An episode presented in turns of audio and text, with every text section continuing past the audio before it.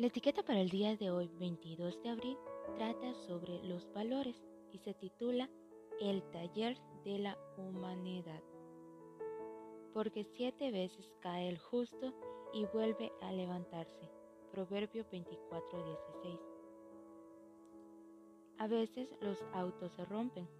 Recuerdo una de las primeras veces que fui al taller de un mecánico.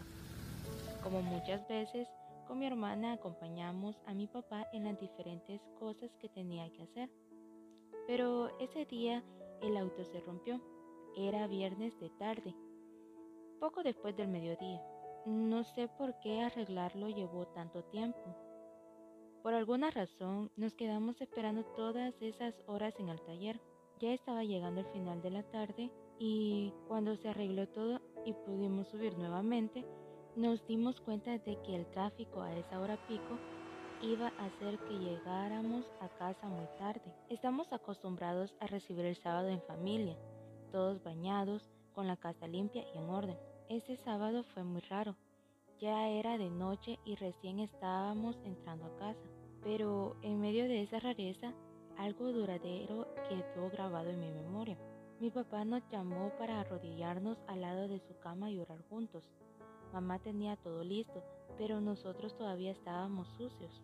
Papá oró pidiendo perdón por no haber estado preparado para recibir el sábado y a la vez agradecía porque habíamos vuelto y estábamos bien a pesar de todo. Podría haber hecho esa oración de forma individual, en voz baja, pero ese día me enseñó una de las lecciones más importantes que atesoro hasta hoy.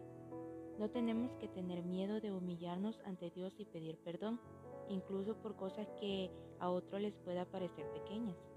Como jóvenes y referentes de nuestros hermanos más chicos o de personas sobre las que influimos a nuestro alrededor, cuando nos equivoquemos o cuando no hayamos hecho algo más de nuestra parte para que las cosas salieran mejor, no tengamos vergüenza de reconocerlo.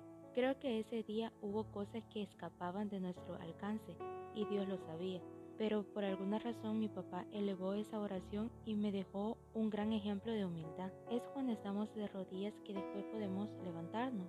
Como cristianos caeremos en más de una ocasión. Lo importante es reconocerlo, confiar y volver a levantarnos.